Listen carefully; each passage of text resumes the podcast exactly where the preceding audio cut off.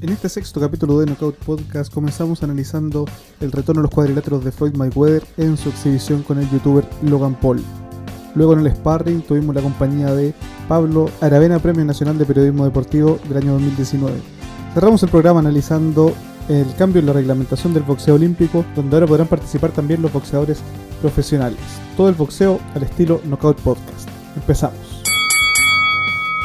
Hola a todos y todas, bienvenidos a Knockout Podcast, el podcast chileno de boxeo. Los saluda desde la esquina neutral Diego el Ruso Aravena y me acompañan en la esquina roja la figura de los supermedianos, Jaime el Mito González. ¿Cómo estás, Mito? Bien, bien, aquí estamos dispuestos a dar una buena presentación a este programa. Y en la esquina azul, la estrella ascendente del peso welter y debutante en Knockout Podcast, Diego Bazuca Parra. ¿Cómo estás, Bazuca? Aquí estamos, listo para el debut. Muy bien, muchas gracias por estar acá con nosotros. Le mandamos también un saludo a Matías el Tigre Torres, quien por motivos de agenda no pudo estar presente en este capítulo, pero esperamos que podamos contar con él en el próximo. Jóvenes, para empezar con este salto inicial, la sección de actualidad de Knockout Podcast, les pregunto por la velada del domingo en la noche cuando Floyd Mayweather volvió a los cuadriláteros después de años de ausencia. Peleó contra un youtuber, Logan Paul, y la pelea resultó en un empate tras deslucidos ocho asaltos. Mito, ¿qué te pareció el combate? ¿Qué se puede decir de este combate? Fue una total vergüenza al deporte que, al que hacemos alusión nosotros en este podcast. No se eh, buscó, no se vio el hambre de Mayweather. Paul salió, pero duró dos rounds y ya estaba totalmente cansado. Que no haya juez era totalmente lógico que iba a pasar lo que pasó al final, de que iban a estar los Paul gritando de que ellos hicieron una buena pelea, siendo que no fue así. Entonces yo creo que fue totalmente, no sé, incoherencia con todo lo que hemos visto de boxeo en los últimos tiempos. Decepcionado te escucho, Mito. Bazooka, ¿qué te pareció a ti el combate? No, a mí me gustó la pelea, o sea, viéndolo de lo que es, pues sí, era una pelea de exhibición, era un juego, era un, era un show, ¿cachai? De hecho, todo antes de la pelea era boxeo, hasta la pelea de exhibición. No tenía ni siquiera un, un favorito para quien ganara la pelea. Yo sigo hace tiempo a Logan Paul igual, ¿cachai? Yo lo, sé lo que hace en YouTube hace rato me ríe con el compadre, es chistoso. Entonces yo sé que el tipo se lo tomó súper en serio, y eso era lo que él podía dar, ¿no? Y Mayweather no se iba a, no se iba a arriesgar a recibir un combo de un compadre que medía, ¿cuánto más? Medía, ya como 30 kilos más. Yo te fijé en el primer round, cuando, al final del primer round, cuando Logan Paul se le tira como loca a pegarle combos, pero como animal, se nota que era como dos veces Mayweather. Entonces, como que lo zarandea de un lado a otro, sí. Claro, si él no le pegó ni uno, lo movía. Entonces yo creo que Mayweather, o sea, es un deporte de contacto donde cualquier cosa puede pasar, ¿cachai?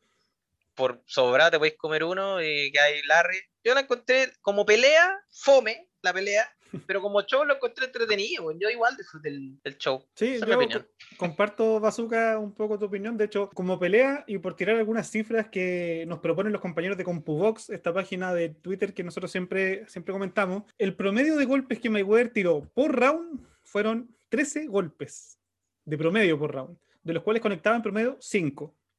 Como para que veamos la escasa cantidad de golpes que, tiró. Muy flojo Floyd. Eh, se notaba también cuando uno estaba viendo la pelea como de a poco fue calentando motores los últimos 3, 4 mm. rounds ya empezó a conectar más a Logan Paul.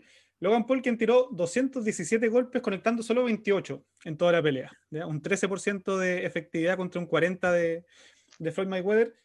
Yo creo que un punto clave lo que dice el Bazooka es que justamente esto no era una pelea de boxeo, ¿no? No es como lo que nosotros esperamos de una pelea de boxeo, sino que es justamente un espectáculo. Era una exhibición, eh, los dos sabían muy bien en lo que iban, y creo que en ese sentido cumplieron como con las expectativas de ellos mismos, ¿no? A lo mejor uno esperaba un poco más, algo más entretenido, algún knockout, algún combo bien puesto, alguien que cayera. Sin embargo, si consideramos lo que es justamente un espectáculo dentro de un contexto de muchos espectáculos de, asociados al boxeo, ¿no? Las peleas que hemos visto de Jake Paul, ¿no? La otra vez, en esa como comentada velada que organizó Fight TV, donde estuvo, bueno, hubo muchas eh, figuras del espectáculo también norteamericano y una pelea que fue peor que esta, claramente, ¿no? Esa que peleó con, con Ben Askren, que lo noqueó en el primer round.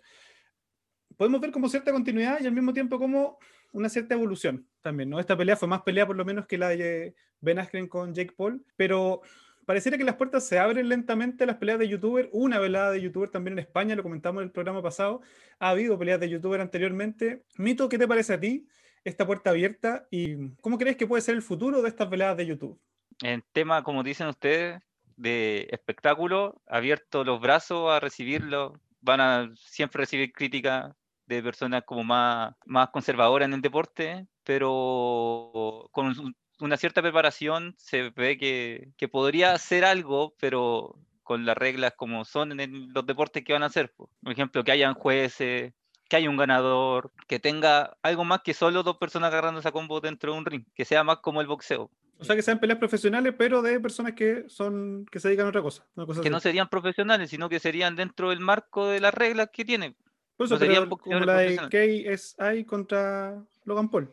En el fondo Ah, contó como, pa- como Pero es que esa fue una pelea profesional. Esa Claro, fue profesional. récord profesional.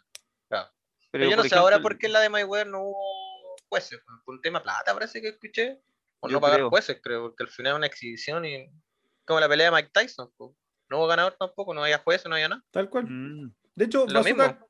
¿qué te, parecía, ¿qué te parece a ti como el futuro de estas peleas? ¿Hay futuro? Oye, le veo un futuro, pero muy grande, por, por un tema netamente de la cantidad de plata que mueve, la cantidad de viewers que tenéis detrás. O sea, es negocio redondo, fácil, calentar una pelea. Imagínate que la pelea entre los españoles tuvo como más de un millón y medio de, de viewers en Twitch, así récord. ¿Mm? Pelearon dos compadres que en su vida habían, creo que no habían tenido ni riña entre, dos, entre los dos. así. A ese toque, así fue como ya, que pelee este con este otro. Empezaron a calentar la pelea y pum, furor. ¿Cachai? Porque es entretenido ver dos compadres agarrándose a weón, ¿cachai? esa es la- Sobre Eh, todo con hay el un proceso- en YouTube de cómo se Claro. fueron preparando. Porque Exactamente. si uno anuncia con cuatro meses de anticipación y uno puede ir siguiendo como el entrenamiento, los cambios que uno ve, los progresos que son súper lentos, sobre todo en el boxeo, donde Claro. que pequeñas diferencias se notan mucho, eh, la pelea se vuelve mucho más interesante también para uno como espectador, ¿no? Como el final de este proceso en una pelea, Sí, claro. eh, que es difícil de ver por lo general con los boxeadores comunes y corrientes. Claro, Sí, y no, también yo- para la mayoría, para la mayoría de, los- de los espectadores también te muestra de que si se puede hacer, si tú te veráis una cierta cantidad de tiempo, podí como tener algo decente dentro de, o una noción de, po. Sí, sí, al final es como cualquier deporte, lo que pasa es claro. No todo el mundo le gusta recibir combos. el, Claro. el boxeo, todos los que estamos acá y, y el Mati y todo hemos, hemos hecho boxeo, no somos profesionales ni nada, pero nos hemos puesto los guantes, hemos puesto casco. El boxeo es súper entretenido hasta que te empiezan a llegar combos. Para allá como que te baja un poco el hype del boxeo. Igual no, Sí, no es chistoso, ¿cachai? Mm, Y lo mismo eh, pasa con los youtubers, compadres que jam- hay esos compadres, los, de, los españoles ni siquiera hacían deporte, nada, cero. Y fueron capaces de hacer una pelea de ¿cuántos rounds? ¿Seis rounds? mm. Sí, sí, Decente, sí, pues. weón. Si Y fue de- una pelea y decente. tenían aire para una más, tenían, tenían aire para más. Sí, no. Yo le veo que esta cuestión no para más. O sea, de hecho, ahora viene Jake Paul con Tyron Woodley, ¿cachai? Cinco veces campeón de la UFC y quizás con quién va a pelear ahora Logan Paul. Dejaron ahí, la dejaron tirada. Una de esas en la 2, La Logan dos. Paul Mayweather 2. Ya están hablando que pelean los dos hermanos. Entonces, Sí, tiene para rato. mucha- Sí. Tal cual, hay muchas peleas abiertas posibles. De hecho, adhiero a lo que ustedes dicen. Creo que se está abriendo como una puerta a un, a un modelo de negocio nuevo dentro del boxeo, eh, que tiene una cobertura mundial, que sobre todo aprovecha muy bien las redes sociales. ¿no? Como que eran mundos un poco separados. Y, y aquí lo están logrando articular de muy buena manera, generando muchas expectativas y sobre todo con figuras del boxeo que son como muy reconocidas, como Mayweather, por ejemplo. Jóvenes, con esto vamos por cerrado el asalto inicial, la sección de actualidad de Knockout Podcast y pasamos a nuestro sparring, que esta semana tendrá como invitado al Premio Nacional de Periodismo Deportivo Pablo Aravena. En este quinto sparring nos acompaña el Premio Nacional de Periodismo Deportivo 2019, Pablo Aravena. Pablo, ¿cómo estás? Hola Diego, hola Jaime, hola Diego. Pablo, te quería preguntar, eh, y entrando ya en tu experiencia como periodista y en los cambios que ha habido en el mundo del boxeo, ¿cómo era el boxeo antes? ¿Qué cambios puedes ver con el, el- cómo funciona el boxeo hoy día?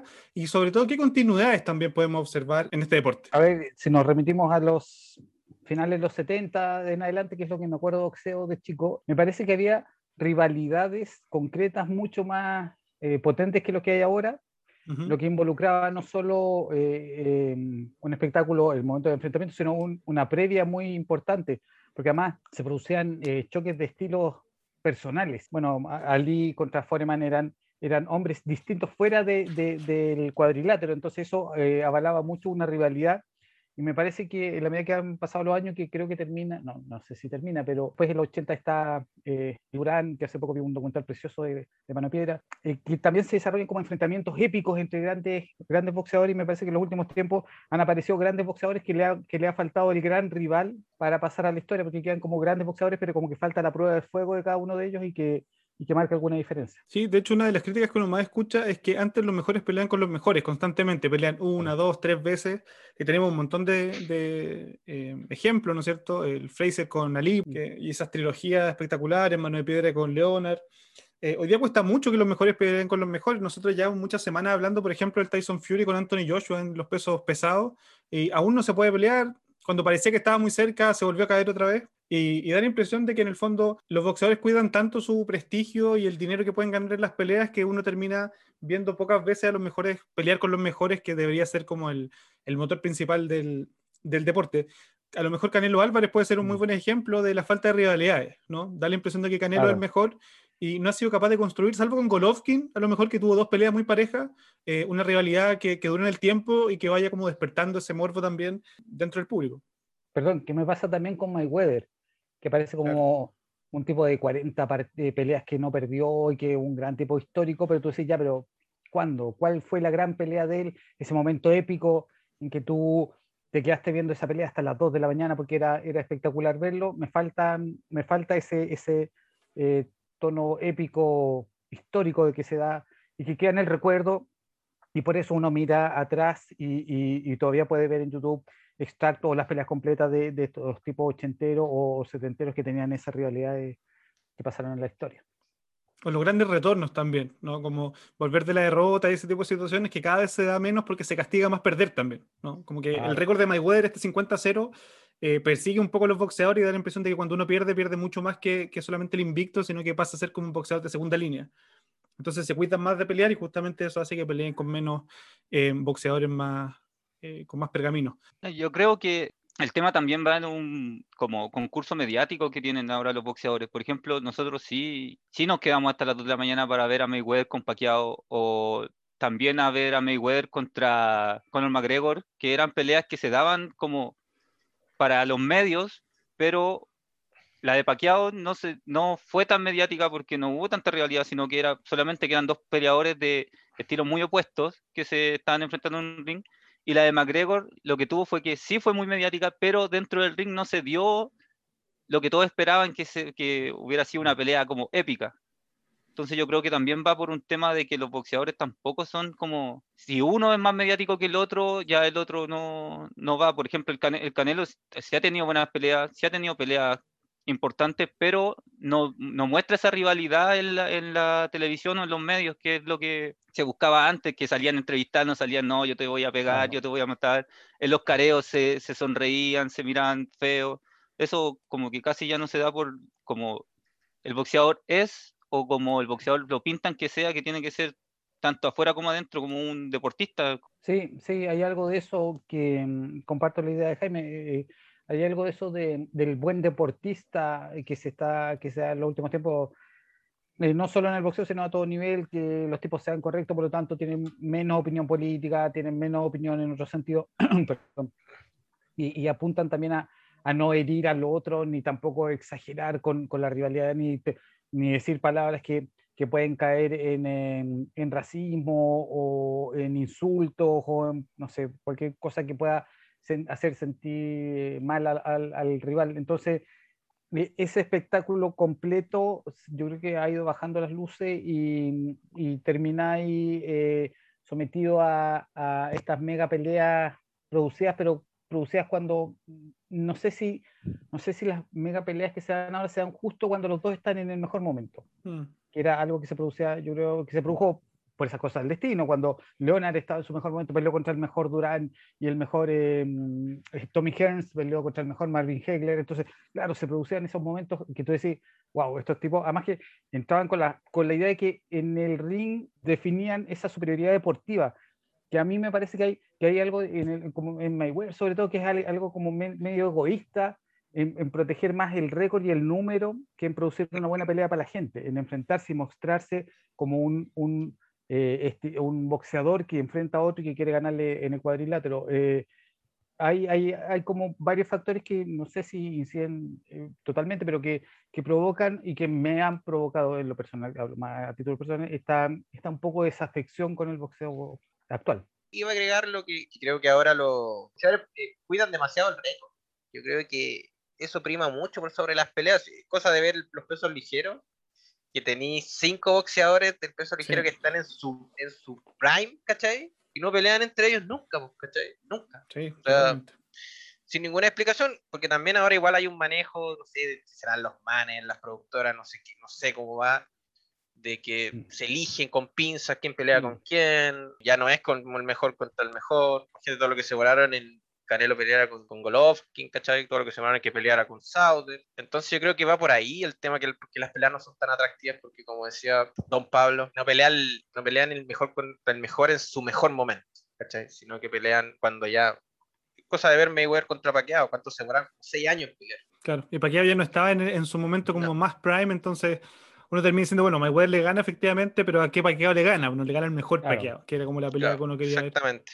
Sí. Pasa también que ahora, y a lo mejor la pandemia está empujando un poco eso, han habido peleas de unificación, como más regularmente, ¿no? Eh, y con boxeadores que Claro. tienen muy buenos récords. Y uno piensa, bueno, a lo mejor es la pandemia justamente la que generó un cambio, porque la necesidad de generar recursos va a llevar a que los mejores peleen con los mejores, pero aún así sigue siendo difícil de, de ver un campeón unificado que uno piensa que debería ser como la regla, ¿no? Que los campeones peleen Claro. entre ellos para tener un unificado. De hecho, hace un par de semanas lo consiguió Josh Taylor en los super ligeros y decían que era el quinto campeón unificado desde que existen los cuatro cinturones, es decir, desde el 88. Es decir, tenemos casi Sí. 35 años donde solo cinco campeones han unificado los cuatro cinturones. Y eso habla mucho de lo, lo poco que se busca que los mejores peleen entre sí. Claro, puede ser que, que el aspecto comercial también prime mucho, porque si tú pensáis, ¿para qué me voy a exponer yo como campeón a enfrentarme al otro campeón? Porque puedo perder y pierdo el prestigio, incluso puedo- podría perder la corona si es que me, la, me sancionan. Y me parece que el componente deportivo de alguna manera pasa a un segundo plano, que era lo que, bueno, yo tengo 52 años y ya estoy en la etapa de, en mi época pasaban cosas mejores que las de ahora, entonces puede que haya algo de eso en el discurso. Pero, pero me parecía que los tipos eran como, a ver, Marvin Hagler, Tommy Hearns, está el video en YouTube, vean el primer round y debe ser un- uno de los primeros rounds más impresionantes de la historia, como esos dos tipos entran a derribar al otro y a matar al otro directamente, sin calcular y sin hacer juegos, sino a decir, eh, eh, la corona tiene que ser mía y aquí estoy dispuesto a dar todo. Puede que sea algo de eso, puede que sean los cálculos económicos. A mí me parece que, a ver, me parece que los boxeadores empiezan a ser como oficinistas a esta altura. Me parece como que, como que, como que se perdió un poco como de la esencia, como de comillas, Rocky en la película, que es un trabajador que ve en el boxeo como el momento culmine de su vida que puede saltar, a aparecer en muchos, no digo, no digo eh, en todos los boxeadores, pero en algunos boxeadores, a aparecer cuando ya eres una estrella, a hacer tu oficina, a hacer tu, tu, no solo prepararte para una pelea, producir la pelea, buscar el rival, acordar la bolsa, entonces ya empieza a ser un- una maquinaria completa eh, y los tipos funcionan como tal, pues, me- con los cálculos concretos. ¿Me sirve la pelea? ¿Gano mucha plata? ¿Espero mejor al otro? ¿Me aguanto un tiempo más? Creo que hay harto de esos factores ahora. Creo que esa reflexión justamente eh, hace que algunas figuras sean más grandes. Por ejemplo, y hay distinciones muy claras, dentro de los libra por libra siempre se comenta quiénes son los mejores algunos nombres se repiten. Uno es Terence Crawford, que en su momento fue campeón unificado de los superligeros, pero que no pelea hace un montón de años y que no tiene grandes victorias en su palmarés, a pesar de ser un tremendo boxeador, por ejemplo. ¿no? Lo podemos contrastar con el Canelo. El Canelo, uno que le puede criticar muchas cosas de en qué momento pelea con su rival y qué sé yo, el Canelo ha enfrentado a lo mejor. No sé, tal vez no en su mejor, pero se ha enfrentado a lo mejor.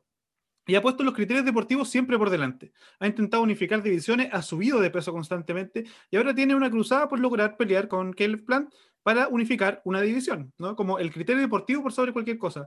Y eso yo creo que es muy destacable en un mundo como el del boxeo que es tan difícil por un lado de unificar y por otro lado de entender, ¿no? Porque hay tantos campeones en tantas divisiones, eh, hay incluso algunas organizaciones que tienen más de un campeón por división.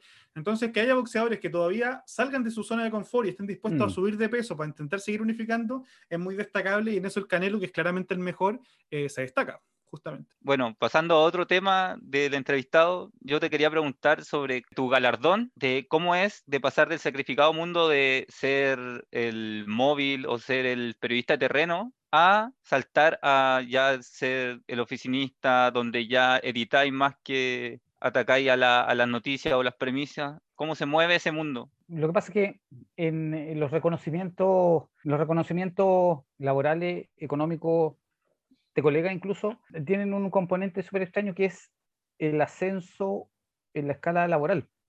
Entonces, tú siendo un buen reportero, la manera en que te premian como buen reportero es sacándote del reporteo, porque te ascienden como jefe, te pagan más plata, te dan más autoridad eh, y te pasan a otro nivel eh, del- de tu eh, lugar de trabajo. Entonces, al buen reportero, la forma en que tú tienes de premiarlo, porque en Chile no existe que al buen reportero yo lo dejo toda la vida reporteando, pero le pago más. Porque, porque las escalas de sueldo son los reporteros abajo, los coordinadores al medio, el subeditor acá y el editor acá. Estas son las escalas de sueldo. Por lo tanto, si tú eres un buen reportero pero quieres ganar más plata, tienes que pasar a ser coordinador, tienes que pasar a ser editor, tienes que pasar... Pero no, no, te, no te dicen, tú eres tan buen reportero que te vamos a pagar más, valorando tu trabajo, pero mantente como reportero porque es tu, tu, tu, em, donde mejor te desempeñas. Entonces, cuando a ti te sacan de reportero, te están premiando, pero a la vez te está quitando como la esencia, sobre todo la esencia del periodismo, que es como buscar la noticia, ¿cachai? Una, una- eh, y, y lo- y ahí lo, lo empecé a hacer desde otro punto de vista, que es como eh, pensar la pauta para, para desarrollarlo con, con- la gente que reportea más en terreno. em, pero he visto a veces en los noticieros gringos, sobre todo, en los medios gringos, que hay una zona de reporteros que están súper bien pagados y que corresponden a reporteo. Entonces, gente mayor que sigue reporteando, porque ya construyó las fuentes, porque escribe muy bien, porque sabe dónde buscar los datos, porque conoce a, la- fuente oficial incluso, eh, pero acá te- te destruyen ese sistema y te lo hacen piramidal, incluso etariamente. Un reportero es joven, un subeditor es me- menos joven, ya el editor es más adulto, eh, porque la, la forma de premiación económica y, y jerárquica es de esa manera, entonces es bien extraño. Eh, a mí me gustaba harto reportear, aunque también tenía un componente entre adrenalínico y angustioso terrible, porque eh, yo reporté a la U, por ejemplo, en el Mercurio, y, y todos los días, al otro día recibía el diario La Tercera y miraba, y yo decía, puta, ojalá que no tengan un golpe, porque quiere decir que, que, que lo hicieron mejor que yo, pues, ¿cachai? Entonces todos los días Mm. había que revisar la competencia para ver cómo andaban y todo eso. Pero, pero es muy entretenido porque así vais descubriendo cosas y, y, y- y creo que el terreno es donde se hace el mejor periodismo. Y encuentro que eso aplica para casi todo lo- el mundo laboral, casi, Claro. todo esto. O sea, imagínate en el mundo ámbito del tema de automotriz, mecánico, es lo mismo. O sea, un buen mecánico lo premiáis ascendiéndolo a dejando de- que deje de ser jefe. mecánico. Claro, entonces, Claro, es como que no- una- no sé si lo harán por un tema de celo profesional, de que dos personas con el mismo puesto, uno gane más que el otro, causará... Por lo, por lo que yo he visto es esencialmente por un tema de costos, es decir, la, la pirámide tiene que funcionar siempre y por lo tanto, Claro, si saltas de la pirámide pasas a otro nivel y, ya a, a otra después- persona se le paga no puede volver- tanto. Claro, porque hay, hay Por colegas puesto. Que, que, nos que a mí me pasaba en, en el diario, que había colegas que preferían volver a ser reportero o no querían salir del reporteo. Entonces yo le decía, bueno, si no sales del reporteo, no te van a pagar más plata. Había muy poca gente a la que le daban algún incentivo y el incentivo siempre era inferior a un coordinador. Entonces, claro, él, él- él decía, yo me gusta trabajar esto y me gusta hacer esto, pero a la vez estoy, comillas, perdiendo plata porque no estoy eh, aceptando el ascenso que me están ofreciendo. ¿cachai? Es un tema que, que a lo mejor, como decís tú, Diego, va mucho más allá del, del periodismo. De una forma de pensar el trabajo. Don Pablo, le quería hacer una pregunta. ¿Cuál es la mejor pelea de boxeo que tú has visto? Favorita. Y de, en persona, así en vivo, vi el retiro de Martín Vargas, Ah, cuando un colombiano le pone un... un un- tate quieto. sí, ¿Qué fue? Un, un, un uppercut, me parece Un uppercut, sí, que casi le saca la en el cabeza. Capolicán, y el hijo se mete al ring para pegarle al, al rival de Martínez. Una, una- una- un drama completo, un silencio increíble cuando se produce la caída de Martín Vargas, que era como el último gran ídolo. Fue impresionante, fue en el Capolicán. Fue una de las cosas impresionantes que vi. Y de las que vi en televisión, yo, yo me acuerdo, yo me gustaba mucho el estilo de Tommy Hearns. Era un tipo como, como apático, como directo a hacer lo suyo, que y yo quería que le ganara a Marvin Hagler y le sacaron una mierda en esa pelea. de las cosas que me impresionó fue eso. Pablo, y el fin de semana peleó Floyd Mayweather, volvió a los cuadriláteros, peleó contra el youtuber Logan Paul. ¿Qué te pareció la pelea? A ver, yo no creo en los amistosos, no creo en las exhibiciones, no, no creo como concepto. ¿cachai? Me pasa, a mí el deporte que más me gusta es el fútbol, pero no veo amistosos. Cuando hay un partido amistoso, incluso de la selección chilena me cuesta mucho verlo. Los tipos saben que no están jugando en serio, saben que esto no es en serio, saben que no pueden meter tanto la pata, saben que hay otro partido importante después, entonces no, eh, me parece importante para ciertos movimientos, pero no tiene mayor- eh, más importancia en eso. Dicho eso, eh, hay dos cosas con lo de Mayweather. Primero que eh, no corresponde a, a la esencia del boxeo, eh, sobre todo porque la técnica de- del youtuber obviamente es inferior y se nota que es un tipo que no es boxeador, se nota, se nota cómo se paraba, se notaba cómo tiraba los combos, se- se- había una presencia del tipo que no, que no, que no correspondía a, a la excelencia del deporte. Entonces, eh, eh, me parece que, que Mayweather se preste para esto, es parte del show y es eso, un show.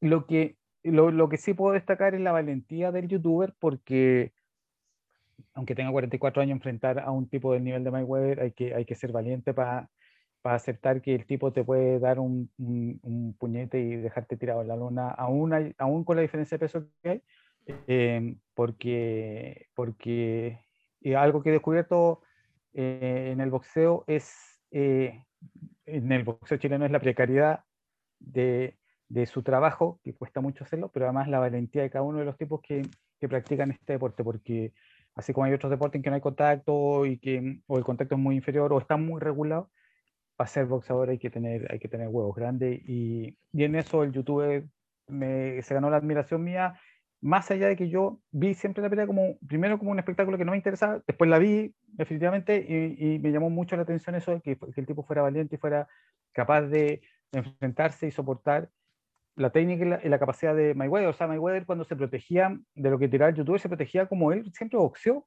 Se, se arrinconaba bien, no le entraban combos. El tipo, más allá de tener 44 años, estaba peleando en serio, mostraba su capacidad en serio. Y, y cuando enfrentáis a un boxeador en serio, tenéis que ser eh, muy valiente para llegar a, a subir al cuadrilátero. Y en eso el youtuber se ganó todo mi respeto. Pero igual no creo. Bueno, eso fue de tu parte como fanático o espectador de boxeo. ¿Cómo viste tú el evento o la pelea en sí de tu parte periodística? ¿Ves que es como una gran... Es que, es que ahí se confunden un poco. Es eso, esa, esa pelea. ¿Va en deportes?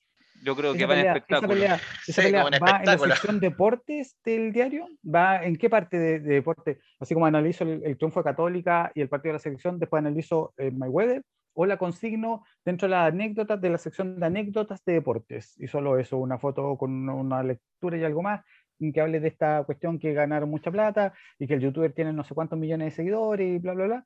Eh, porque me pasa eso, no, para mí es un show, un show con un componente deportivo y no un deporte que además tiene show. Eh, Hay una diferencia ahí en el cruce y la esencia del boxeo creo que no es la que se mostró el- en la pelea entre Mayweather y, y el youtuber que se llama Logan Paul. Logan Paul. Logan Paul, sí. Exacto. Eso aprendí. Pablo, para empezar a cerrar esta entrevista, vamos a presentarte una sección especial que tenemos que se llama El Conteo. Son seis preguntas cortas con respuestas, ojalá cortas también. Y parto yo con una película de boxeo. Rocky. Sigo yo con un boxeador de la actualidad. Canelo. Un boxeador histórico. Ali. Una canción de entrada al ring.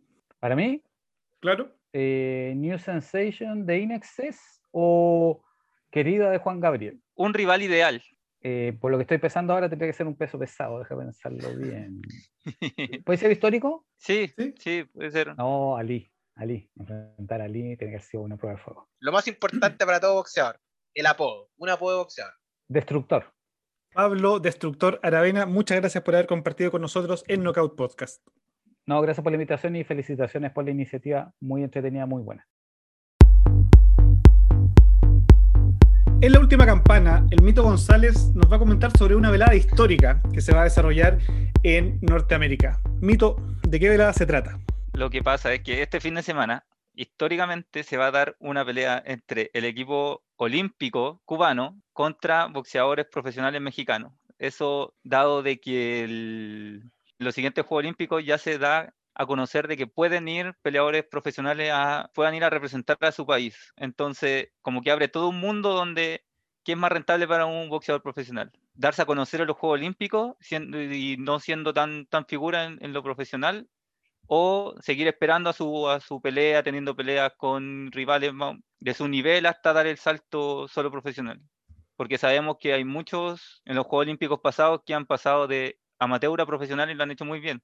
Los, mismos, los dos Sugar Ray, Rigon Dew, el mismo Lomachenko, han tenido grandes actuaciones en los Juegos Olímpicos Mayweather. y po. el mismo Mayweather también, que tuvo medalla, han tenido art, pero hay muchos más que no se conocen. Entonces, estoy eh, tratando de plantear el tema como de que, ¿qué pasaría al revés? Si los boxeadores profesionales que no son tan como figuras se dieran a conocer en los Juegos Olímpicos. No sé qué piensan ustedes sobre el, sobre el tema. Creo que es una pregunta bien interesante que la podemos abordar como desde distintas, desde distintas eh, miradas. Yo creo que hay experiencias bien distintas en los países, sobre todo. Yo sé que España, por ejemplo, mantiene muy separados los profesionales de los amateurs. De hecho, tienen un equipo nacional que estaba peleando, de hecho, este mismo fin de semana, peleó por, por los cupos a Tokio y consiguió un par tanto de hombres como mujeres. Otros países donde ya aceptan que sean como boxeadores, entre comillas, mixtos, es decir, que tengan peleas profesionales, pero que también eh, disputen competencias amateur, como el caso de Francia, donde Sissoko eh, representó a los franceses eh, y está en su equipo olímpico todavía, y ya tiene peleas como profesional. Y después ya hay eh, países que le han sacado como partido a esta nueva política, y uno de los ejemplos más claros son los uzbecos. ¿no? Eh, Uzbekistán tiene como una especie de generación dorada actualmente en boxeo. En el último Juego Olímpico, en Río 2016, Uzbekistán consiguió seis medallas en boxeo. ¿no? Fue el, equipo olímpico que más medallas de boxeo sacó. Entre ellos hay algunos medallistas de ese momento que hoy día son campeones olímpicos, como Muladion Ahmadaliev, que hoy día tiene dos cinturones eh, en su peso, y demuestra como un poco cómo los uzbecos fueron capaces de lograr un éxito olímpico, potenciar a esos boxeadores que hoy día son profesionales exitosos, con mucho potencial de ser campeones, o si es que no son campeones ya, como Ahmad Aliyev, y que al mismo tiempo van a llegar a eh, Tokio 2020, eh, cuando sea que se disputen esos Juegos Olímpicos, con muchas expectativas de repetir su éxito olímpico. Y ahí tenemos también el caso de eh, Melikusiev, que consiguió medalla de plata en, en Río, quien va a disputar el fin de semana del 19 una pelea con Gabe Rosado, este boxeador que ha peleado con, con hartos eh, boxeadores conocidos, tanto en mediano como en supermediano, que peleó con Danny Jacobs, que peleó con Golovkin en su momento también. Eh, tenemos el caso de Chakram Giyasov, que también fue plata en Río eh, 2016, que hoy día tiene récord de 10-0 como profesional y que está con muchas expectativas de pelear y disputar un título mundial. Entonces podemos ver cómo distintos países han tomado estrategias distintas y, no se trata tanto de a lo mejor eh, tener la expectativa de un, un Canelo o, o, alguien de ese estilo tan famoso vaya a pelear a los Juegos Olímpicos con las condiciones que supone el boxeo amateur, sino que más bien cómo, y dependiendo de cómo los países en el fondo eh, se mueven en este, en este espacio, cómo proponen una estrategia, son capaces de potenciar a sus boxeadores amateur, que tengan un paso profesional importante y que después retornen al, al circuito amateur una vez que, cumpla, que se cumpla el ciclo olímpico. ¿no? Y yo creo que en ese sentido, los uzbecos son como el país eh, referencia, porque tuvieron un potencial que lograron, log eh, que lograron llevar a cabo el 2016, han tenido un progreso importante en, este, en estos cuatro años como profesionales y pueden volver a Tokio a, a, re, a revalidar sus laureles. Mm, también yo lo veo por el, por el, por el estilo que tienen los boxeadores amateur más que los profesionales los boxeadores amateur se ve que no van a noquear al oponente, sino que van a, a pelear por los puntos, que es lo que se ve en muchos boxeadores que eran amateur y, y van a, al profesional, que, que son más de, de, estilo estilista, tienen más ese juego de, de pie o ese jab que corta distancia más que la derecha poderosa que entran sin miedo a nada. También va yo por creo ahí. Que ahí tenía una, yo creo que ahí tenía una desventaja un poco entre los amateurs versus los profesionales, porque los olímpicos están acostumbrados a entrenar y a pelear con protección, con cabezal, y por eso las peleas olímpicas son como más frenéticas, pues se arriesga mucho más porque sabéis que tenéis menos posibilidades de, de que te noqueen. Porque son muy cortas además. Claro, entonces el boxeador, el boxeador profesional se entrena para recibir golpes sin protección se entrena para pelear 12 rounds, entonces, si lo, tu cardio de 12 rounds lo reducí, o sea, te poner una máquina. Y, a todo, y, yo creo que Yamaya, boxeador, es figura, porque, o sea, yo me imagino que el Canelo Álvarez no tiene ni una necesidad de hacer nada en el boxeo, porque ya, ya ha demostrado todo lo que tiene que demostrar, pero yo creo que para él sería un orgullo eh, representar a México en unos Juegos Olímpicos. Yo creo que lo haría. Yo creo que justamente esa, es la, esa es la apuesta que hace como la, la Organización Internacional de Boxeo Amateur, eh, para intentar como darle más, más expectativa o más realce al boxeo olímpico, que digámoslo, tiene mucho menos eh, peso que actualmente que el, que el boxeo profesional. Eh, y creo que también que una cosa interesante respecto a cómo los profesionales podrían adaptarse a este boxeo que es totalmente distinto que el boxeo amateur finalmente, ¿no? Dar la impresión de que son como dos disciplinas diferentes Y en ese sentido podría ser interesante ver a alguien como el Canelo, que pareciera hoy día no tener rivales en el boxeo profesional, en una circunstancia totalmente distinta como sería el, boxeo amateur. Sobre lo que hablaba eh, Bazooka, del orgullo, también se, se dio en su tiempo en otros deportes, por ejemplo. Ejemplo, en el básquetbol, el básquetbol, el, team, el Dream Team de Estados Unidos iba con un equipo B, todo hasta que las potencias mundiales de Europa le empezaron a, hacer collera, a ganarle medalla, y ahí ya dijeron, no, pues tienen que ir los mejores, y así estamos viendo que para este para estos Juegos Olímpicos podríamos ver, no sé, a, a Durán, Curry, LeBron en un equipo estadounidense que, como todos sabemos, sería mucho más como impresionante verlos juntos que en un All-Star o en unas finales de, de la NBA. Claro, lo mismo en el... disputando algo serio. Exacto, lo mismo que en el tenis, que como le dieron puntaje a, los Juegos Olímpicos, ahora se ven que van, que van los primeros 10 del, ranking. Entonces yo creo que están apostando a que el, a que el deporte el deporte olímpico vuelva a ser como, como una buena escena para los profesionales sobre todo en esos deportes que son tan mediáticos y que sus figuras ganan, tienen tantos recursos y no necesariamente necesitan la fama olímpica, ¿no? Como el caso del tenis, el caso del, del, básquetbol. En la cartelera del próximo fin de semana destaca el día viernes y atención, el boxeo nacional va a estar representado en Colombia, donde Abraham King Kong Tevez, quien tiene un récord de 6-0 y que hizo sparring con Logan Paul durante su preparación para eh, el combate que tuvo el youtuber con Floyd Mayweather, va a luchar contra David Caceres, quien tiene récord de 24-12 en el semipesado. Esto en Colombia. Recordar que Abraham Tevez, el King Kong, ya ganó en Estados Unidos su combate anterior durante este año, así que va por su segunda victoria en el extranjero, la primera en Colombia. Y en esa misma velada, el viernes 11 de junio, en el peso welter, Eduardo Zuleta va por su cuarta pelea como profesional, el oriundo de Copiapó, contra Edwin Polo, quien tiene récord 1-1. Zuleta de récord 3 a 0, sigue invicto y esperamos que pueda conseguir su primera victoria en suelo internacional. Además, el sábado 12 de junio, Shakur Stevenson, con récord 15 a 0, va a exponer su título de la Organización Mundial de Boxeo, el interino mundial, frente a Jeremía Nakatila de récord 21-1. Eso con las peleas del próximo fin de semana, a la espera de ese fin de semana del 19 de junio, donde vamos a poder ver a Teofimo López, a Naoya Inoue y a Germán Charlo en este frenético junio que entra ya en su tierra derecha. Jaime El Mito González, Diego Bazuca Parra, muchas gracias por haber estado en Knockout Podcast. Bueno, un gusto haber estado en este capítulo con ustedes y con el nuevo integrante, ojalá permanente de Knockout Podcast, Bazuca Parra. Los invito a que nos escuchen en Spotify, también nos vean en YouTube, nos sigan en las redes sociales arroba Knockout Podcast, Instagram, Twitter, Facebook. Chao, chao, gracias por la invitación.